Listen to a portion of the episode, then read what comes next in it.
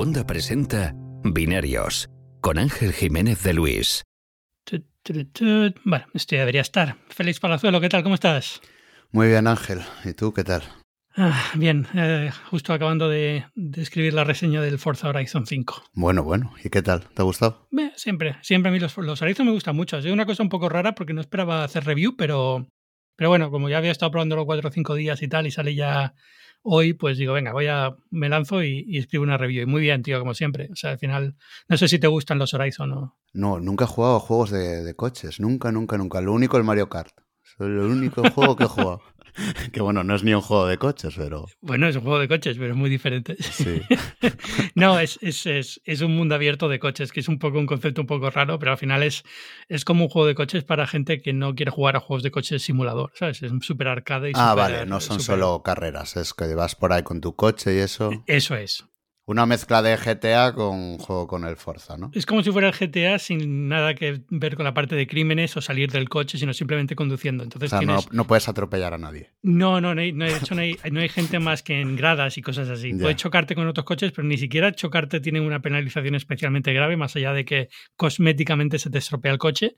Eh, porque es, es un juego hecho para hacer el cabra por la calle y no y disfrutar y ya está, ¿no? No tiene ningún tipo de, de, de meta más allá de, de esa, ¿no? Luego tiene todo modo historia y tal, no sé cuántos, miles de modos de juego multijugador y colección de coches y pases de temporada y cosas así, pero al final la gracia de los Horizon es, eh, es hacer el cabra por la, por la carretera, poner el coche a la máxima velocidad, cambiar de coche, hacer cosas así, ¿no?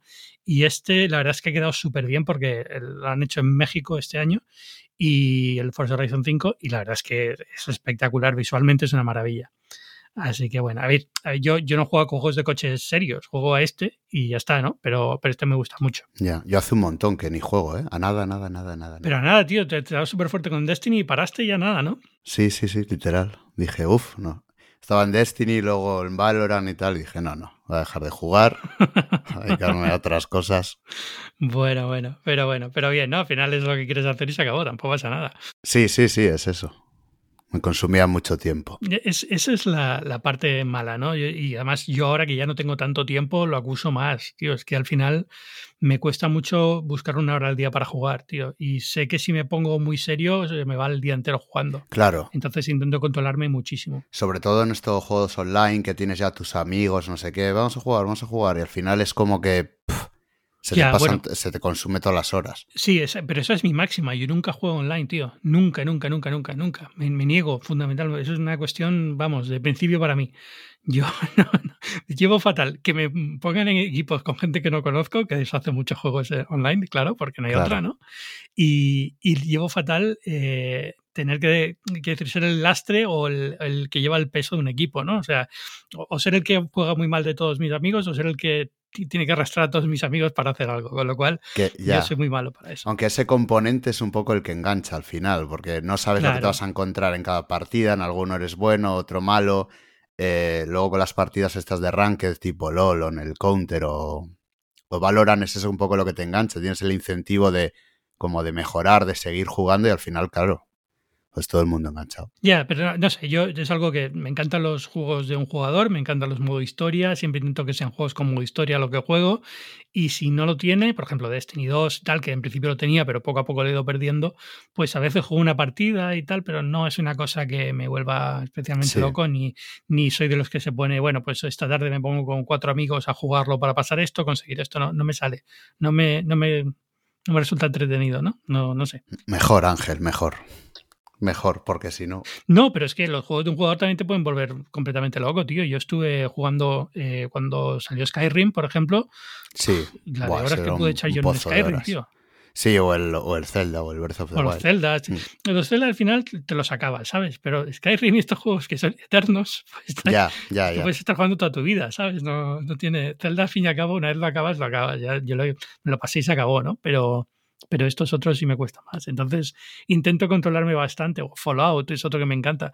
Pero intento controlarme mucho por eso, porque sé que si, ah, si me dejo ir, se me van días enteros, tío. Y, y luego lo piensas y te da mucha rabia, ¿no? Un día has perdido, no perdido, te has entretenido y lo que quieras, ¿no? Pero al final no deja de ser un poco sensación de que puedes haber hecho algo más productivo. Sí, y eso que en tu caso son juegos eh, de un jugador con una historia, un trabajo, pero a mí todavía me da más rabia cuando digo, joder, he perdido 20 horas, por ejemplo, esta semana, jugando siempre en el mismo mapa, haciendo lo mismo, solo por el hecho de que estás enganchado de quiero ganar o quiero avanzar o quiero subir de rango.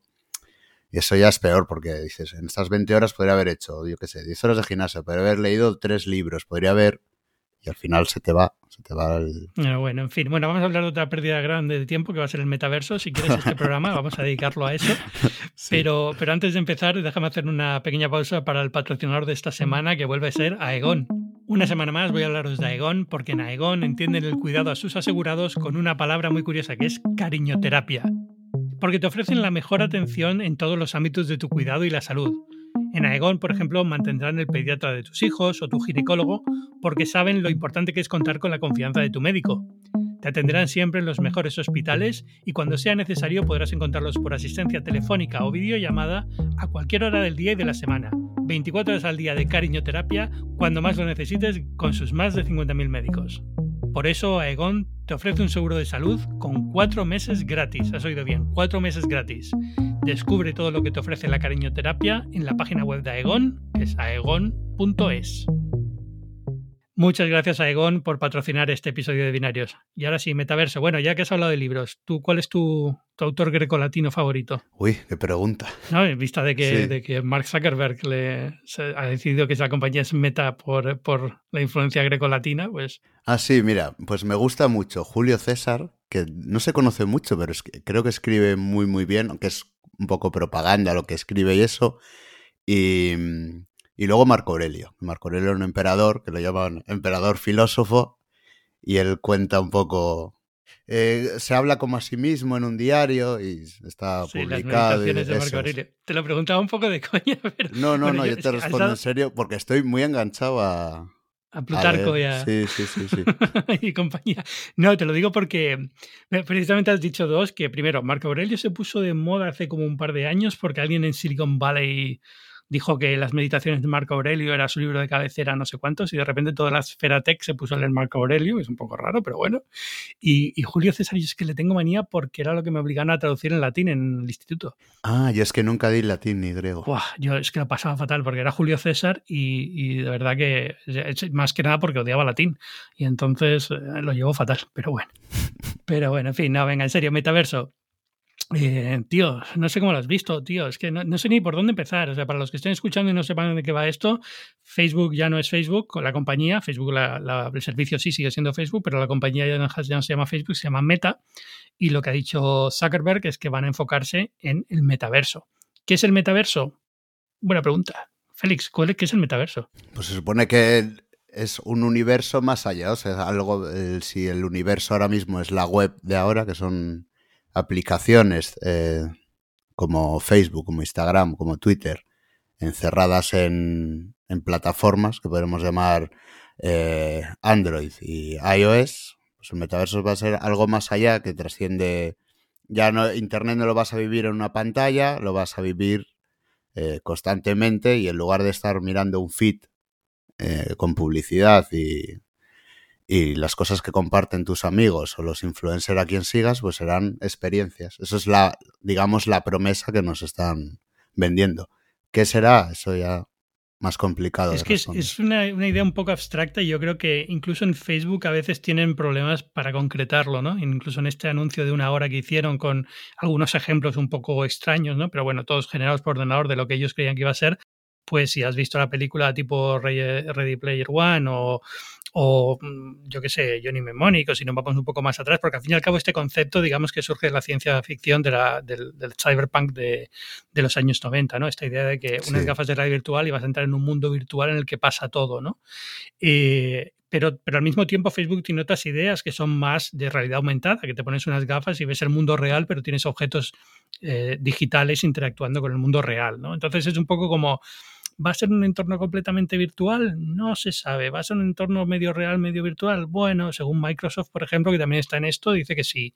Y entonces tengo esta sensación de que es un, concepto un poco etéreo que nadie concreta porque estamos muy al principio de todo esto, ¿no? Al fin y al cabo no hay Eh, quiero decir, lo que está haciendo Facebook hoy en día con algunas herramientas de Oculus, pues es bastante limitado. Sí, yo creo que ese es el, gran problema porque se está juntando eh, la idea del metaverso, la idea de la Web 3, la idea de los NFTs, lo que hace igual Epic Games, que son los creadores de Fortnite, es como que todo el mundo sabe que eh, Internet como tal va a evolucionar, pero no se sabe bien cómo. Entonces, eh, hay gente que está como apostando que es la realidad aumentada, que mientras estás hablando con una persona te van a llegar mensajes en las gafas, otros piensan que va a ser, no sé, es un concepto muy abstracto y que creo que el problema es que se está dedicando demasiado al, a lo conceptual, a lo, a lo filosófico, a, lo, a la aspiración que se tiene y no a crear, eh, o a la tecnología, por ejemplo, y no crear aplicaciones de verdad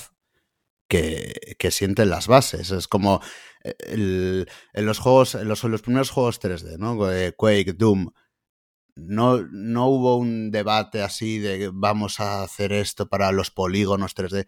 Se creó el juego y luego la tecnología se reutilizó y se expandió en los videojuegos. Entonces, Creo que de momento ese es el problema que hay con el metaverso y por eso cuesta tanto explicarlo. Sí, la sensación es esa, ¿no? Están creando la casa por el tejado y, entonces es un poco extraña porque dices, ¿dónde están los cimientos de esto? Es decir, ¿cómo esto se sostiene? Porque ninguna de las eh, herramientas que Facebook está desarrollando parece ser suficientemente sólidas para sostener esto. Si hay, si hay eh, ejercicios que han funcionado medianamente, digamos, del metaverso, es decir, yo veo Minecraft y para mí es metaverso, ¿no? Es decir, es, es, esta idea donde varias gente juega en un mundo virtual y juega en una pantalla normal con un ordenador, ¿no? Pero, pero es este mundo virtual en el que participan colectivamente, ¿no? O Fortnite, o en su momento lo que fue Second Life, ¿vale?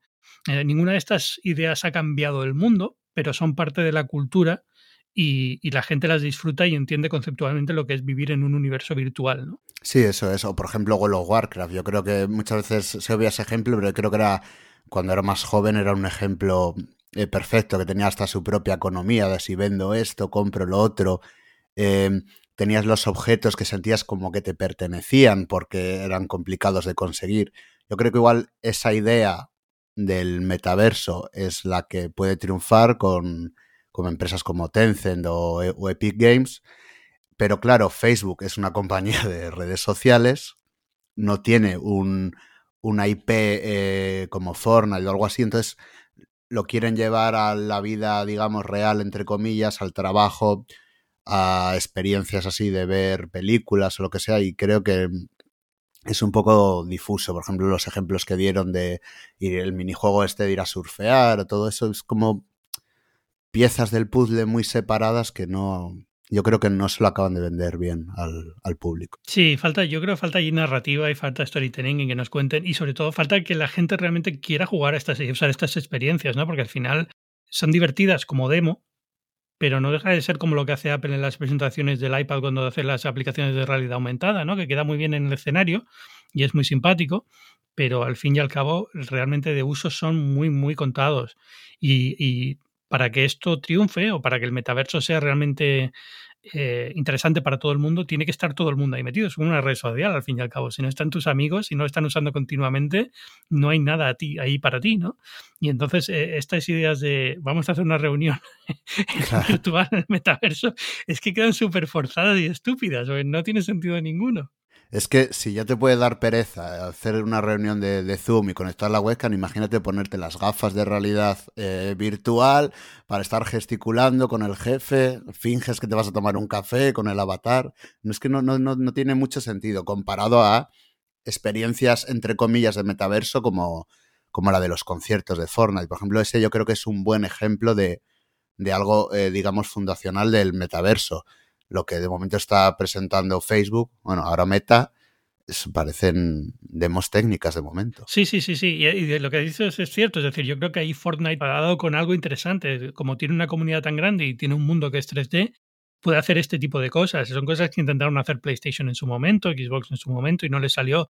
Pero bueno, por lo mismo, veo igual, por ejemplo, Minecraft, aunque no son tan activos en, en poner conciertos, conseguir franquicias, pero digamos que tienen los elementos. Yo creo que hay una generación que está creciendo ahora con estas herramientas que lo ve como una cosa natural, ¿no? Y que podría estar interesada en algo así. Eh, para mí, O sea, como yo, como alguien que ha estado siempre en tecnología desde que soy pequeñito, lo veo como era el futuro que queríamos, pero siempre muy tangencial a la realidad, es decir, como muy aspiracional y que a la hora de la verdad pues no tiene, por ahora no ha tenido la aceptación o el interés que, debería tener. Es decir, yo cuando leía Neuromante y, novelas de ciencia ficción de Cyberpunk decía, wow, esto qué pasada, ¿no? Y es Johnny Memoni que decías, el futuro Matrix, y el futuro va a ser así, te vas a conectar a Internet y va a ser tridimensional. Y cada vez que ha habido un intento de hacer algo de esto, porque esto de web en 3D y tal también surgió en su momento, tuvo su boom en los 90 y en los 2000, eh, al final la realidad es otra, ¿no? La realidad es que la gente lo que busca es otro tipo de experiencia y casi diría que lo que busca es no desconectarse del todo de la realidad, que es lo que esto te, digamos, fuerza a hacer, ¿no? Claro, es que una cosa es eh, que tú lo hagas paulatinamente a través de un videojuego, eh, con tus amigos, viendo una experiencia, y otra cosa es, no, eh, cómprate este kit de realidad virtual, te lo pones y entras ya en otro mundo. Es como que ya estás creando un... No sé, hay, hay mucha fricción en el momento y eso eh, teniendo en cuenta de que las gafas de realidad virtual eh, mejoren y se rompan las limitaciones físicas que hay ahora mismo. Y aún así hay, eh, yo sigo pensando que hay fricción. Y en cuanto a lo de Fortnite y Minecraft, yo creo que va por ahí, por lo menos el inicio o las, aplicaciones de verdad que van a empezar a, construir el, el, metaverso por los cimientos. O sea, lo de Facebook es un poco... Saben que que el Internet va a cambiar de alguna forma y no quieren ser el, Yahoo de, la Web 2, digamos. Entonces, por eso es que yo creo que están cambiando la compañía para que no se vea como un como la compañía que es de, redes sociales y antigua, eh, como dicen los chavales, que no sea una aplicación de boomers y que sea lo nuevo y lo guay. Es que ha cambiado muy rápido Facebook y incluso Instagram ya se ve, creo que las nuevas generaciones ya lo ven como algo muy de boomer, tío. Y eso me deja alucinado. O sea, eh, que TikTok le haya adelantado por la derecha me deja alucinado eh, A, Facebook. O sea, es, una cosa que dices. Es que da igual. Yo creo que hicieron muy bien en su momento comprando, comprando Instagram. Es decir, vieron venir por donde iban los tiros, pero no supieron verlo con TikTok. Y se han quedado un poco como a dos velas.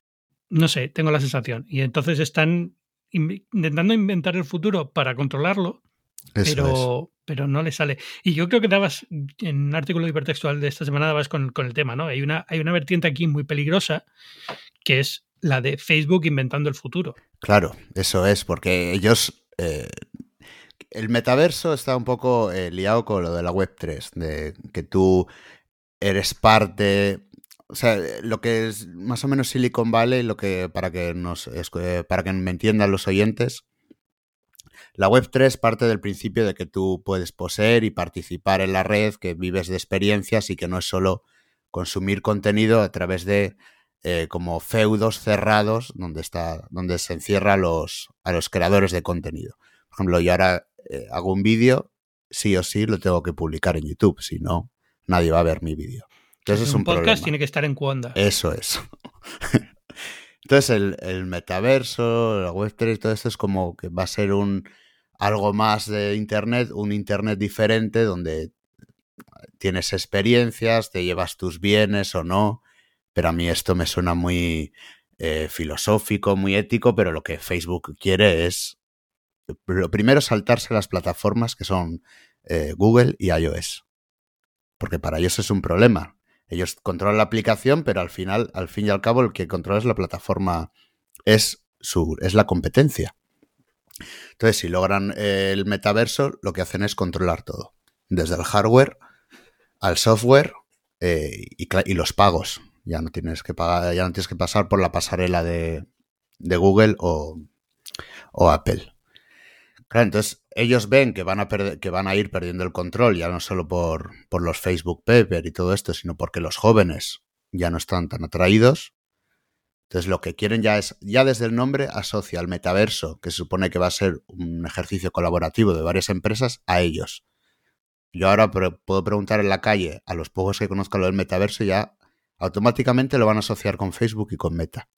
Entonces por eso están haciendo un trabajo de, de, de prensa bastante grande en este sentido. Quieren estar ahí y a la fuerza, porque de momento por tecnología no está siendo, está siendo porque son quienes son y están invirtiendo el dinero que están invirtiendo. A Zuckerberg se le ha llenado un poco la boca con el tema de abierto y, y, colaborativo y de muchas empresas, pero es que no tengo muy claro que sea el caso, ¿no? Es decir, mm, primero, las herramientas que ya tiene Facebook son claramente propietarias, o sea, no hay, nada, no hay nada abierto y público y no han presentado nada que sea un proyecto abierto, es decir, no han dicho, pues justo hoy en GitHub vamos a empezar a, publicar esto para que la comunidad colabore, es decir, mucho abierto en el vídeo, pero luego no hay nada realmente abierto en su, en su stack de herramientas. Claro, y lo que ellos quieren es, por ejemplo, estar abierto, por ejemplo, yo soy un creador, ¿no? Y creo un, una ropa, eh, una sudadera para tu avatar.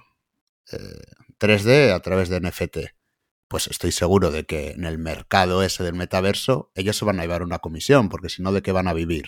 O los anunciantes, etcétera. Entonces, ellos lo que quieren es, controlar eso y tener más vías de negocio. Entonces, no, no va a ser algo eh, abierto. También hablan de, no me sale la palabra ahora, pero hablan de que, por ejemplo, si tú compras algo en el metaverso de Facebook, lo puedes llevar a otro metaverso, que eso ya me suena, o sea, o sea, Epic Games te va a programar los gráficos de eso. No, no es todo tan difuso y tan bastante humo.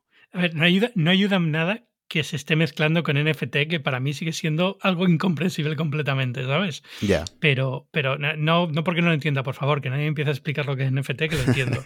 Incomprensible que tenga el éxito y la relevancia que tiene. O sea, no, no, me cuadra porque me parece una absoluta tontería. Entonces, que esté todo tan mezclado con eso ya, ya me echa bastante para atrás a mí, ¿no? Eh, pero no sé, tengo la sensación de que, me estoy volviendo un carca, tío. Entonces es como, tengo mucho miedo, ¿no? A que esta sea la forma en la que yo me vuelva irrelevante, al, no estar pendiente de estas cosas, sea o ser muy cínico con todo esto, sea lo que me deje como alguien completamente irrelevante en el mundo de la tecnología, ¿no? Después de haber sido siempre un, gran aliado de cualquier avance tecnológico y cualquier tipo de, innovación. Sí, porque claro, está, eh, cambia todo el... Me, pasa lo mismo, ¿eh? Con lo del rollo de la Web3, los NFT. No sé si habrás visto en Twitter que a un... alguien que compró un NFT de unos monos, hay como una empresa que, que, es como un club muy selecto que tú compras un JPG y te dejan ya entrar en su club y le robaron el NFT y él seguía ahí con la foto de perfil. No sé, es que... Es que... Lo del NFT es que ni siquiera tengo una forma de, resumirlo rápida y contarlo aquí. A lo mejor requiere todo un programa, pero bueno, en general, esta idea de, de, cosas que están en una cadena de. Eh, en un blockchain para comprobar la autenticidad de algo digital que puedes copiar fácilmente me parece un poco absurdo porque, porque parte de la idea incorrecta de que el valor de algo, eh, de la autenticidad de algo está en el hecho de que no es, eh, ¿cómo decirlo? De, que se puede decir que es único. Es decir, eh, lo que hace un bolso de Loewe, un bolso de Loewe caro, es que lo hace Loewe, pero, pero también los materiales que tiene, el hecho de que es un objeto real, no es que no es solamente que sea Loewe y diga este es mi bolso, ¿no?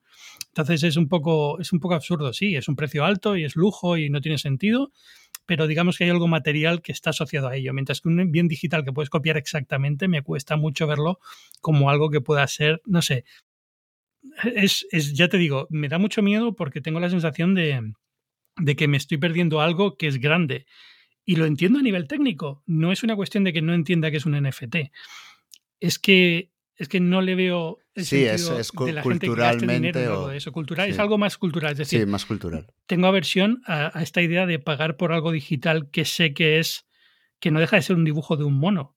Que yo entiendo que es un trabajo de alguien y le gusta que, que, lo venda, ¿no? Quiero decir que lo, que lo, puede vender y tal. Lo que pasa es que me, me, cuesta mucho entenderlo desde ese punto de vista como algo que, que tiene un valor que puede incluso eh, crecer con el tiempo, ¿no? Que puede subastarse, que tal. Es, no sé, no sé, hay algo ahí que no me acaba de encajar y no, y no tengo del todo muy claro qué es. Entonces, cuando lo mezclas ya con el tema ese, ya esto del metaverso se me vuelve incluso peor, ¿no? Es como, qué perecita, porque em, esto no es lo que hemos tenido con la web. La gracia de la web es que ha sido abierta desde el principio. Eh, y que cualquiera tiene puede, puede eh, coger elementos de la web y aquí ha habido un ¿sabes lo que ha habido aquí un tema ahora muy curioso en, en Estados Unidos, que es que un periodista descubrió un fallo en la web de un gobierno local, no sé de, qué, de qué estado era, de Minnesota, de Michigan, de no sé cuántos, de no sé qué. Pero bueno, tenían un fallo que permitía ver los números de seguridad social de la gente que estaba registrada o cualquier cosa, ¿no? Sí. Y, y lo denunció, eh, hizo un artículo, lo denunció, avisó al, gobierno, a los, a los responsables y tal, y el gobernador del estado ha decidido demandarle por hackear la web, porque esto era algo que descubrió mirando el HTML de la web. Dices tú, pero tío, o sea, no sabes cómo funciona una web. Y esto, eso es hackear. Pero por favor, pues es un poco, es un poco la sensación esa, ¿no? La, web es completamente abierta hasta ese punto. Todo eso realmente tú puedes coger cualquier elemento de cualquier web y llevártelo a la tuya. No es, no es nada, no es nada. Em, no, es nada propietario en ese sentido. Sí hay luego elementos propietarios dentro de las webs y demás, pero en general siempre ha sido una tecnología abierta. Y todo esto parece que se está construyendo sobre un principio muy diferente, que puede ser abierto en el sentido de que es blockchain y es una cadena pública, pero que es claramente propietario y claramente enfocado a la propiedad de objetos digitales, pero a la propiedad. Y claro, yo, yo lo veía un poco como desde el prisma en que lo ves tú, hasta que veo eh, a los chavales como la importancia que le dan, por ejemplo, a un, a un skin del Fortnite o a un cuchillo del Counter-Strike. Y. O en Discord, eh, por ejemplo, ahora veo que mm, eh, como un símbolo de estatus, que para nosotros puede parecer ridículo, pero veo es que en Twitter he estado esta semana muy metido con el metaverso y el NFT y la Web3, y veo a la gente cómo exhibe el avatar porque es suyo. Es más, no tiene la importancia de que sea un dibujo, porque al final son dibujos, en mi opinión, bastante cutres, pero es el tema de exclusividad de, esto cuesta 70 mil dólares, por ejemplo, y lo tengo yo, y lo exhiben así. Y eso, unido al, a cómo los chavales, la importancia que le están dando a, bienes digitales, sí que creo que va a ser una parte importante del, metaverso, sobre todo porque se va a promocionar por, por las empresas para ganar dinero. Mm. Es que me cuesta mucho, por, sobre todo por, por lo fácil que es reproducir, porque yo también me puedo poner el avatar del mono y vale que no es el mío, yo no tengo la propiedad de ese avatar, pero es el mismo avatar, ¿entiendes? Sí, pero es que no sé si has visto que Twitter va está mm, Ah, sí, sí, que ahora quieren quieren empezar a poner eh, eh, avatares, por NFT. avatares por NFT. Ya, Entonces, claro, se supone que solo te lo puedes poner tú con el pero bueno, sí. Es un poco difuso. Ya, pero, pero al final ves todo este tipo de cosas ahora requiere, es, requiere que Twitter se ponga sobre ello. Es decir, requiere que una empresa detrás de esto le dé la validez. Claro. Ya no la tiene el blockchain, ya no la tiene el hecho de que sea un NFT, la tiene que Twitter te exige que sea así o te, te limita a que no uses ese avatar si no has pagado por el NFT. Claro, y es lo que va a pasar con Facebook, con Epic Games. Entonces, por mucho que digan que va a ser abierto, eh, etcétera, etcétera, lo que va a pasar es lo, mismo. O sea, las empresas que ahora triunfan en la, en la web 2, o sea, en la web actual, en las aplicaciones, van a querer eh, seguir dominando el, chiringuito. No van a querer que Internet sea abierto y, no dominar toda la publicidad. Pero, pero entiéndeme, entiéndeme la, locura que es esto. Es decir, eh, la gracia del NFT, precisamente, que era que es una cadena pública en la que tú puedes, eh, cualquiera puede, digamos, eh, crear un elemento digital único que se puede vender y se puede transmitir de una persona a otra con una, digamos, notarización pública, es decir, todo el mundo sabe que ese objeto es el real y ya está pasando, ahora depende de, de, Twitter o de Facebook. Pero es que eso es absurdo, es decir, ya no necesitas un NFT. Twitter mañana puede decir, aquí no se ponen avatares más que los que nosotros decidimos y tienes que comprarlos. Esto ha pasado en los juegos toda la vida, es decir, claro. en, Xbox, eh, ahora hablando del Forza Horizon 5, los coches de Horizon 5, pues los compras o tienes un pase de coches o no sé qué, ¿no?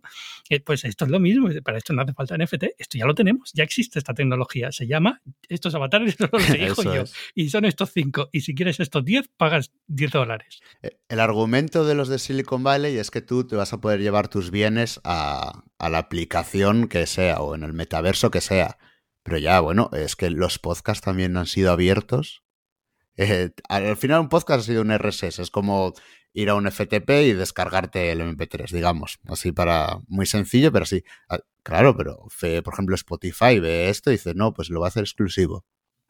Y ya no tal. Entonces ya tienes que ir a su aplicación a escuchar el podcast. Entonces, por muy abierto que sea, la, eh, va a haber gente, va a haber empresas que quieran dominarlo. Entonces, y hay muchas, hay muchos trucos para hacerlo, hay muchas de tácticas. Entonces, a mí esto de va a ser abierto, te llevas tus bienes, es el cuento de, el cuento de Calleja. Sí, no sé, no sé, al final lo veo como, como una idea que es me da no me da pena, porque al final también es algo como que me pilla ya muy como muy desilusionado, pero no en un mal sentido, sino simplemente que ya pasó esa fase para mí, ¿no? Ya pasó esa fase de, de entusiasmarme por realidad virtual y esas cosas, porque cuando esté y funcione bien lo usaré, lo sé perfectamente. Es decir, el día que yo pueda meterme en una realidad virtual perfecta para ver, yo qué sé, Nueva York, ¿vale? Me apetece ir a Nueva York. Me pongo estos cascos y me voy a Nueva York, pues, y puede funcione fantástico, lo usaré encantado de la vida, evidentemente, ¿no? Pero, pero no es algo que ya me obsesione cómo llega, porque ya veo más o menos cómo podría llegar. Tenemos que avanzar en muchas cosas, de la calidad de los, de los, de los cascos y demás. Lo que me preocupa ahora es que todo esto de alguna forma se pervierta para conseguir esta idea absurda que nadie ha pedido el metaverso y si encima lo controla alguien como Facebook.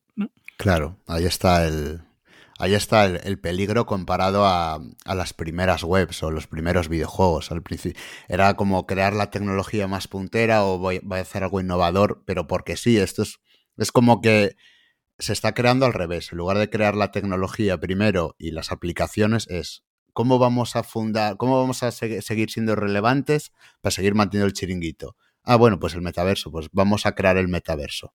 Tienes que ser al revés, ¿no? En lugar de crear algo interesante y luego hacer negocio de ello, ellos quieren mantener el negocio, entonces crean el metaverso. Hablando de eso, muy curioso que ninguna sola de las ejemplos que puso Facebook y puso Mark Zuckerberg en el vídeo, se había publicidad en ningún sitio.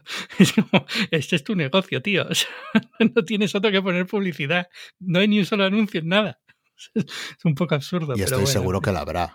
Hombre, es que no hay otra forma de que eso salga. O sea, Eh, Será no hay otra visión para paseo, Facebook que paseo por Nueva York eh, gracias a Facebook. Y todos los carteles, Times Square, todo repleto del que pague de Facebook por algoritmos. Pero en fin, no sé, ha sido, ha sido una semana muy, muy rara con esto del metaverso de Facebook, pero también porque veníamos del, del follón legal en el que está Facebook, ¿no? Es de- y yo no creo que todo esto sea para quitar la imagen que tiene o cambiar de imagen de, con los problemas legales, simplemente ha pasado, ¿no? Digamos. No, ha, ha coincidido, está claro. no, una- la empresa no puede cambiar de nombre en, en una semana o dos semanas. O... Y, y no pasa nada, es decir, la- los problemas legales los va a seguir teniendo. Tú has cubierto esto también para hipertextual, creo, ¿no? Todo Sí. el whistleblower, esta, la chica que ha estado soltando documentos de Facebook. Cuéntanos un poco. Bueno, pues una antigua desempleada de Facebook ha, ha filtrado cientos de documentos, no sé si son, no sé si llega a mil, o sea, de conversaciones privadas, extractos y eso. Facebook dice que están sacados de contexto y que se escudan en que tienen todos sus trabajadores libertad para decir lo que sea y que por eso hay conversaciones así. Claro, lo que se dice la prensa sobre los papeles es que, claro, los- el empleado tiene libertad para decir lo que sea, pero no se le escucha. Entonces es como un una falsa una falsa libertad. Entonces, claro, se han destapado los papeles como, por ejemplo, del- de su contenido de moderación, el 90% trabaja solo para el 10% del mercado que le interesa, que es el que hace ruido. Aunque pensemos que está fatal Facebook en Estados Unidos o Europa, es, lo, es el Facebook moderado. En la India, por ejemplo, está completamente casi sin moderar. Y bueno, y se ha extendido en un discurso eh, para mí un poco peligroso y algo simplón de, no, es que Facebook hace todo mal. Ya, bueno, o sea, Facebook es una empresa, tiene sus intereses, el algoritmo promociona lo que el usuario va a interactuar y qué es lo que sobre lo que interactuamos normalmente, sobre el contenido que nos enfada o nos hace gracia, entonces va a promocionar contenido mal, contenido pobre, un contenido pobre, no no va a promocionar documentales de la 2 y textos de filosofía. Entonces es como estamos quejándonos de Facebook, pero al final son los usuarios los que están promocionando ese algoritmo. Lo, que hace el algoritmo es como lo que hace un, un periódico, un canal de televisión, pero de forma mucho más eficiente y rápida. Solo que destapa pues la- las cosas malas, discursos antivacunas, eh, polariza el discurso político, etcétera. Creo que es más complejo que decir que Facebook es mala o no. Obviamente Facebook no está haciendo lo suficiente. Obviamente Facebook lo que más le importa es el dinero, no el discurso, ni las vacunas, ni, las, ni la democracia. Pero bueno, es que es, es una empresa. ¿Estará abusando o no de su poder? Bueno, pero entonces eso es parte de- del gobierno, de los usuarios, al frenarlo. Y es que no, no sé ni siquiera si puede hacer más. Es decir, a lo mejor estamos pidiendo a Facebook que haga algo que es imposible, ¿no? Es decir, cuando tienes este nivel de contenido, cuando tienes a miles de millones de personas en tus redes sociales escribiendo, publicando enlaces, a lo mejor es que este tipo de, redes sociales son realmente inmoderables, es decir, puedes, puedes moderarlas, puedes meter, puedes hacer cosas, pero al final, tarde o temprano, eh, cuando metes nuevos cambios en el algoritmo, la gente aprende cómo saltárselos o cómo la naturaleza humana va a seguir ahí, ¿no? Al fin y al cabo. Sí, además que es muy peligroso esto de la moderación, en mi opinión, porque se tiene que moderar lo que es ilegal, no lo que, no lo que a ti no te guste. Eh, que haya alguien que me invite a no vacunarme es legal. Es, o, por ejemplo, ahora YouTube, lo del cambio climático, entonces es peliagudo el tema. No, pero por ejemplo, es decir, eh, tú lo has dicho antes, ¿no? Ahí eh, un algoritmo hace lo que hace la televisión, ¿vale? Pero una televisión lo hace con una persona que al fin y al cabo, con un grupo de personas que al fin y al cabo tienen una idea de que son los que, digamos, dan forma a la sociedad o al, al, sentir público de la sociedad. Esto tradicionalmente, en, digamos, en el, el, mundo del periodismo y de tal, pues ha caído en la figura de los editores y entonces es un poco, pues, tú seleccionas, la realidad te da muchas historias, pero tú eres el que tienes que entender cuál es la realidad más o menos. y, seleccionar la verídica. Seleccionar y, mm. saber lo que es verídico y lo que no, y saber lo que estás presentando a la gente, mientras que un algoritmo no lo hace. Un algoritmo puede más o menos hacer algo parecido, pero al final no, no es exactamente el mismo papel porque no hay una salvo que, es un algoritmo inteligente, que sepa el contexto de las cosas y, cómo reacciona la gente ante ciertas informaciones y decide hacer eh, cómo moderar correctamente, ¿no? Pero es complicado por eso, porque no es en, el mundo del periodismo, en el mundo de las televisiones, pues tú puedes tener una televisión que sea claramente antivacunas, ¿no? Y bueno, luego cada país tendrá su normativa y demás, pero bueno, es decir, puedes tener una, una televisión dedicada a contar absolutas barbaridades, ¿vale? Pero esa es la línea de esa televisión, no todas las televisiones. Mientras que Facebook funciona un poco como la única red social, el único discurso en Internet válido, ¿no? O, bueno, o Twitter, lo que sea, ¿no? Pero bueno, pero quiero decir que es, es, un poco, digamos, un universo completo. No, no hay. Si hubiera más competidores, pues bueno, pues podrías un poco justificarlo así, pero es que es complicado por eso, porque lo que hace falta es que Facebook se comporte como un medio de información y para eso, si, si va, si va pues, a, digamos, a, basarse en comentarios sobre la información de actualidad, si lo único que vas a poner son fotos de tus mascotas, pues no hay problema, ¿no? Pero, pero si vas a estar tratando temas como la vacunación, como política y demás, necesita ese tipo de, de moderación y ese tipo de, edición, ¿no? Ese tipo de, edición de discurso eh, o de selección de, temas. Y yo no sé si a esa escala se puede hacer incluso. O sea, técnicamente es posible hacerlo a una escala así. Es muy complicado. O sea, es, ya es complicado en la prensa tradicional, pero bueno, es, lo que había, ¿no? En los medios tradicionales, pero es lo que es, digamos, parte del, del trabajo, pero es que aquí queda realmente como es una tarea titánica que no estoy muy claro que se pueda hacer. Claro, es que ahí está el problema. Además, eh, Zuckerberg dice que bueno, que esto es un trabajo también de la legislación, etcétera, como que aboga que se regule. Pero entonces lo que está pidiendo él es que todo el mundo invierta el dinero que solo, que solo Facebook puede invertir para obtener los resultados que él cree que está consiguiendo, porque él presume de, de su equipo de moderación, etcétera, eh, yo ahora sí creo mi red social, ¿cómo voy a poder moderar o invertir miles de millones en, gente que esté moderando el contenido o retocando los algoritmos para ver qué es benigno o no para la sociedad? Entonces el tema es bastante delicado y creo que no es simplemente o Facebook lo hace mal o Twitter lo hace mal. Yo tengo también que decir que los medios lo hacemos muy mal, o sea, y de cada vez lo hacemos peor. Yo creo que en los últimos años, con el paso a un, a un modelo de negocio en el cual es tratar de conseguir la mayor cantidad de audiencia, tener contenido constante 24 horas al día, hemos perdido mucho en ese sentido, ¿no? Era mucho más fácil, digamos, de comillas, cuando tú tenías 48 páginas de periódico que llenar, y entonces sí tenías que seleccionar lo que iba y lo que no iba, y sí te dedicabas a seleccionarlo con una línea editorial, con una idea de lo que querías comunicar, con una sensación de qué es la verdad y qué no es la verdad, ¿no? Eh, mientras que ahora es como, bueno, pues si es otro artículo y entra, entre. Y si es polémico, mejor, porque así tenemos más visitas, ¿no? Y entonces es un poco, hemos perdido mucho ahí, yo creo, como sociedad. Sí, sí, porque el problema es que es parte también de los medios, o sea, no es solo el algoritmo. El algoritmo está reflotando también muchas cosas de los medios y veo... Lo, que se comparte en Facebook son noticias de medios de comunicación, evidentemente. O sea, eso tenemos muchísima parte de responsabilidad aquí. O sea, no, no es por quitárnosla ni echársela toda a Facebook, pero tal y como está diseñado Facebook, es, un tema muy complejo. Ya digo, no tengo del todo seguro, o sea, no, es por quitarles culpabilidad, tío. Estos tíos que, de verdad, o sea, Facebook es horroroso. si algo he aprendido en los últimos cinco años en Estados Unidos es que Facebook es realmente una fuerza del mal. Pero, pero es eh, pero entiendo que no es algo a lo mejor que o sea, es, es, el monstruo que hemos creado y no tengo del todo claro que se pueda controlar por mucho que, que Mark Zuckerberg se ponga a ello, o por mucho que se le exija, incluso si se quita Mark Zuckerberg y se pone otra persona encima, ¿no? Es decir, es, es, es, una situación compleja por el tipo de herramienta que es. Claro, por eso veo el problema de, de, que Facebook es malo, sea todo lo malo que sea, sí, de acuerdo. Pero que ese sea el único problema, no, porque en Twitter también puede pasar, en cualquier otra red social puede pasar. pasa, pasa bastante. Lo que pasa es que es verdad que el, eh, digamos que el público que está en Twitter tiende a ser más joven, más, eh, creo, ¿eh? más consciente de, Es menor en cantidad, es más joven, más consciente de lo que está viendo y dónde está, mientras que Facebook se ha convertido un poco donde está todo el mundo y eso incluye gente que no os controla muy bien de tecnología, gente que piensa que un artículo vale lo mismo porque esté en su newsfeed, venga de un periódico reputable o de cualquier sitio de fuente rara. Eh, no sé, ¿sabes? Es un poco de sitios donde tu opinión va a valer lo mismo que la de alguien que tiene más formación, cosas así, ¿no? Es un hmm. poco, y que, y que no hay grupos, que creo que lo más peligroso así son los, los grupos, que además es lo que te suele poner en el feed arriba, Facebook.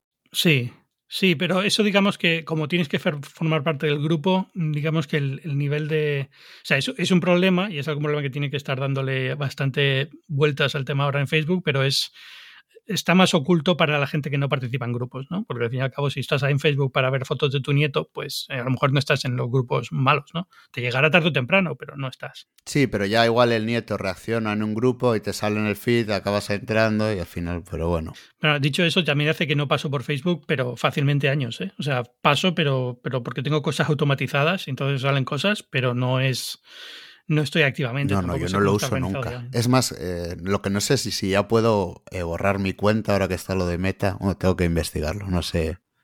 Es que creo que tienes que tener cuenta de Facebook, ¿no? Para tener Instagram. Sí, casi todos estos servicios tienes que tener una cuenta de Facebook para tenerlos. O sea, al final, incluso Oculus, el, el virtual, tienes que tener una cuenta en Facebook para poder usarlo. Entonces, al final, mira, tienes que tener una cuenta sí o sí. Dicho eso, no tienes por qué tener una cuenta real. Es decir, te puedes crear un personaje raro y no poner nunca nada. Sí, sí, cuenta de Facebook, ¿no? Obviamente no tienes por qué ser Feliz Palazuelos en Facebook o el Ángel Jiménez en Facebook, pero, pero mm, no sé, también tengo la sensación esa por...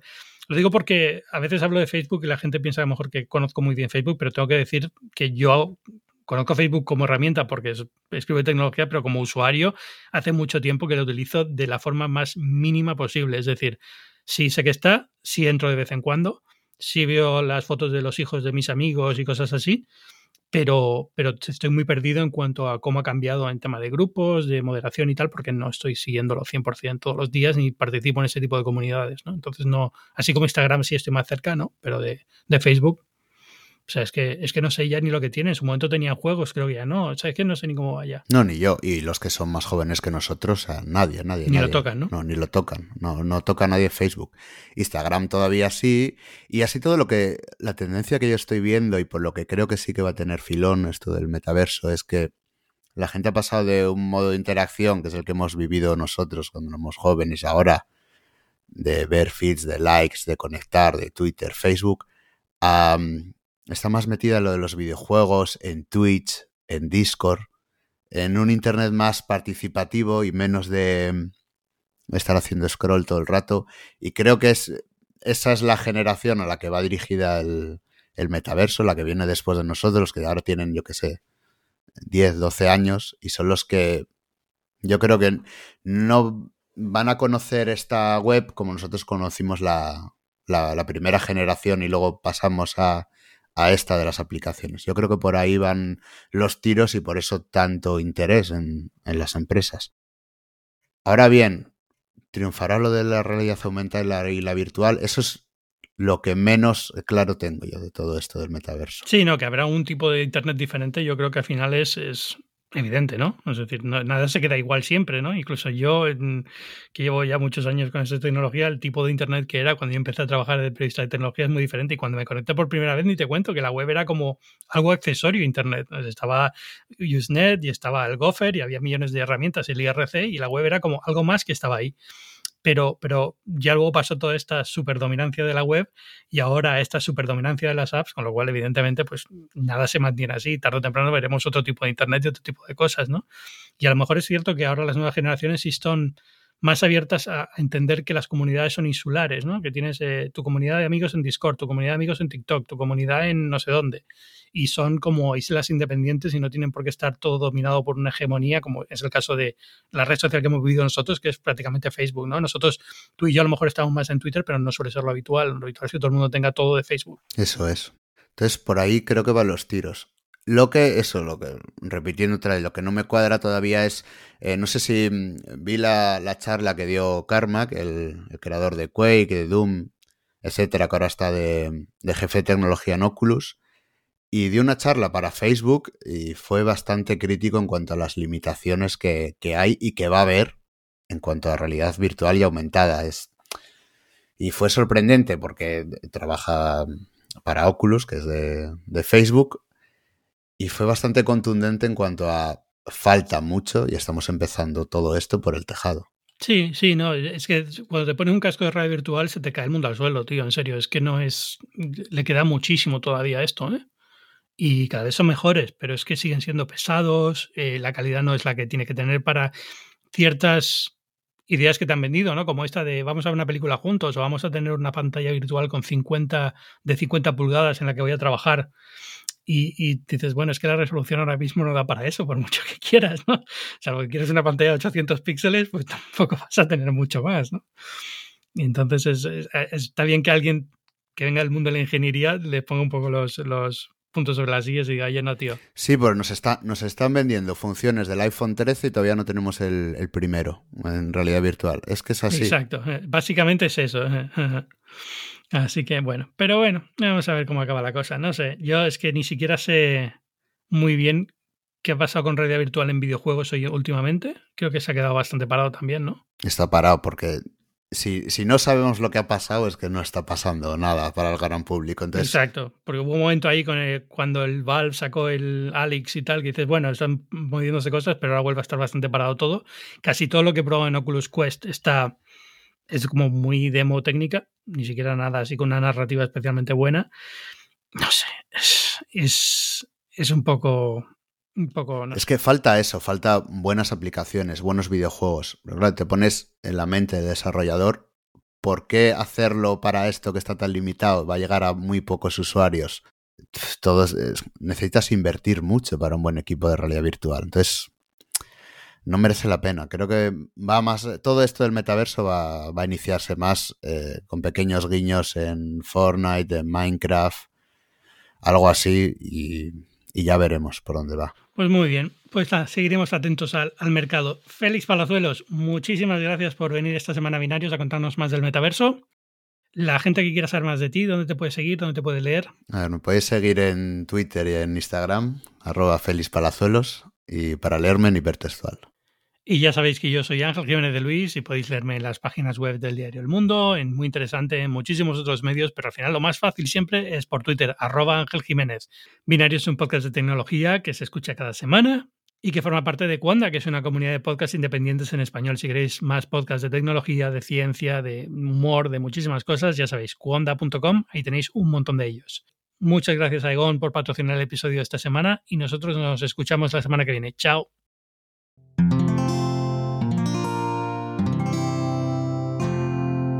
Puedes escuchar más capítulos de este podcast y de todos los que pertenecen a la comunidad Cuonda en cuonda.com.